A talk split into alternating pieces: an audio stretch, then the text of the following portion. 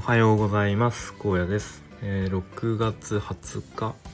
にかな？日曜日、えー、今日もラジオ撮っていきたいと思います。えっ、と今日はですね、えー、最近 LP の、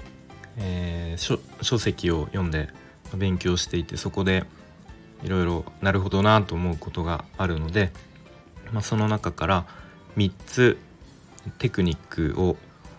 え紹介というか話していきたいと思います。まあ、ざっくり3つですね。1つ目がデメリットプレゼン。2つ目が購入した後を狙って単価アップをする。で3つ目が、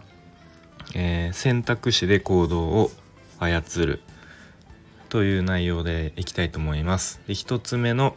デメリットプレゼンですね。このデメリットプレゼンっていう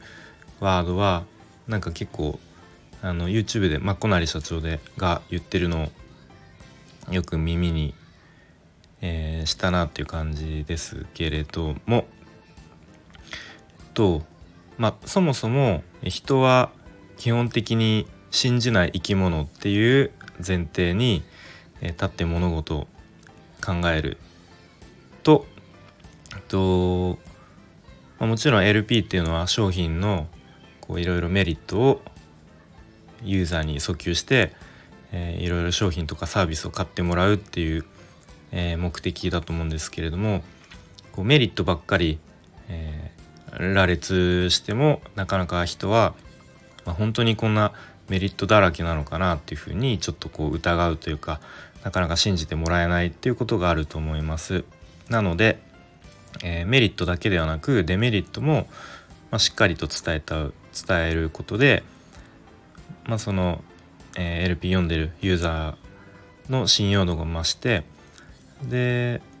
またそのマイナス面もしっかり説明しているので購入した後にこうクレームとかがあんまり出なくなるっていう、えー、ことにつながるかと思います。でと、まあ、そのデメリットを利用して、え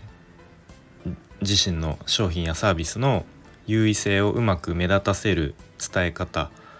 えー、というか、えー、文章文章の構成ですね。は、えー、こんな風になります。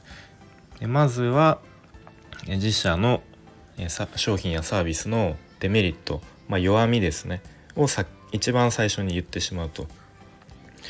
えー、例えば、えーと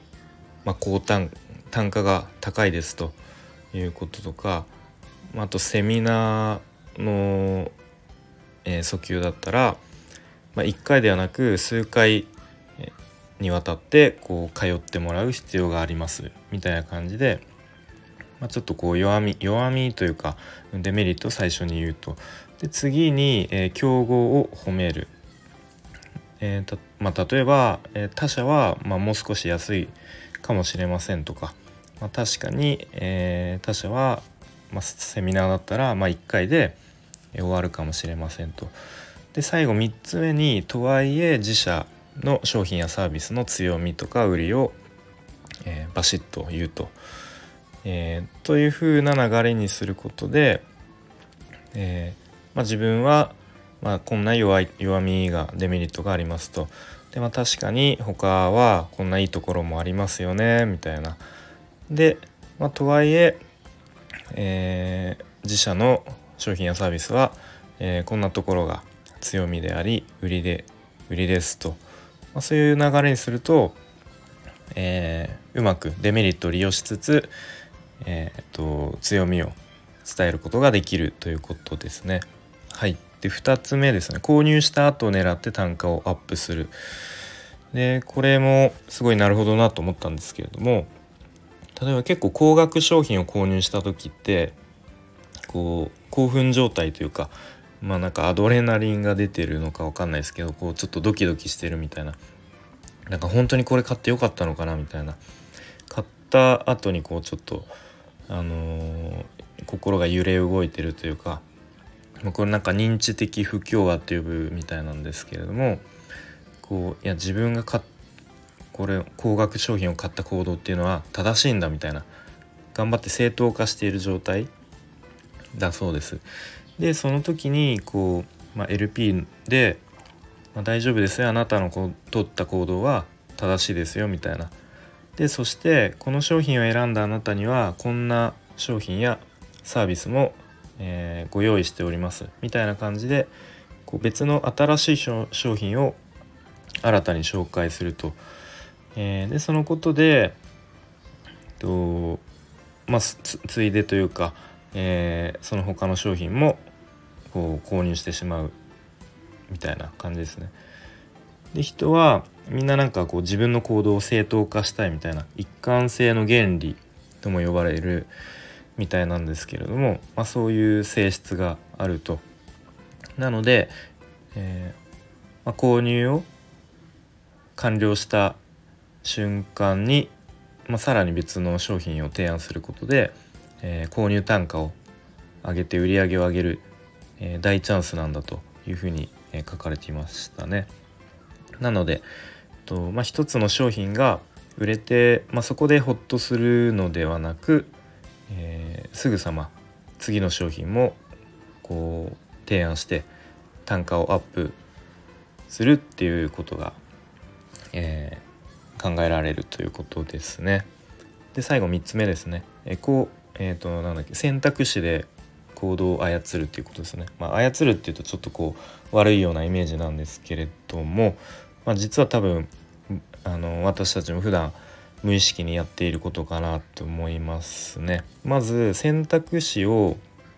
まあ、1つではなく2つ用意するっていうことですね。で特に、えー、高額の商品、まあ、何十万とかする商品だと、まあ、なかなかこうすぐに購入っていう、えー、ことにはならないと思いますのでえっと選択肢が1つだとえー、購入するかしないかみたいな2つ、えー、選択肢2択に、えー、あの行動の思考が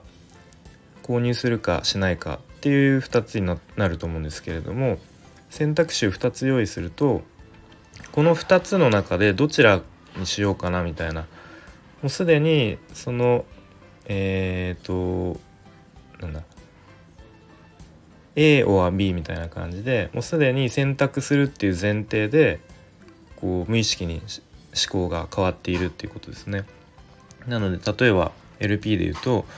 えー、無料相談申し込みまたは無料でカタログ請求みたいな2つのバナーを用意しておくと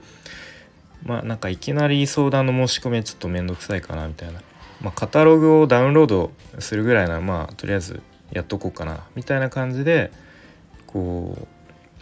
えー、ちょっと心理的のハードルが下がるみたいなということがあるので、えー、選択肢を1つではなく2つ用意するということで、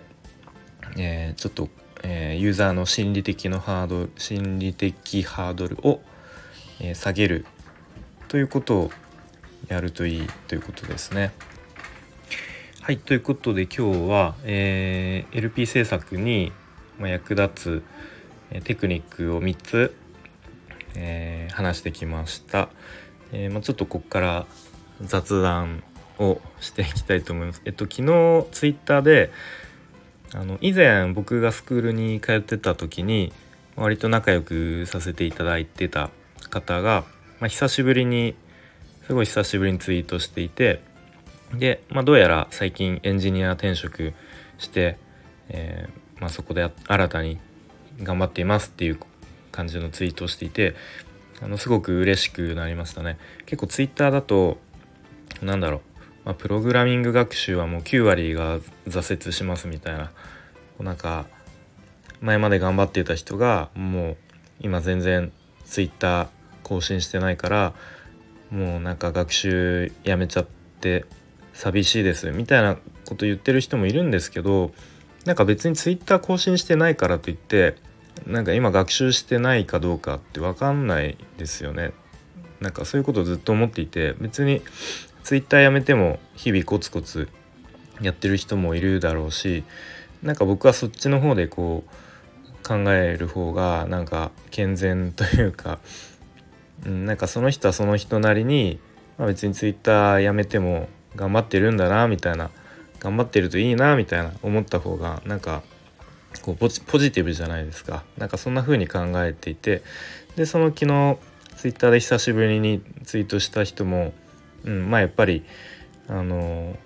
ツイッターはやってなくても日々こう転職活動頑張ってやっていたようなのですごく、えー、嬉しく思いましたね。うん、ということで、えー、今日も良い一日にしていきましょう。ありがとうございました。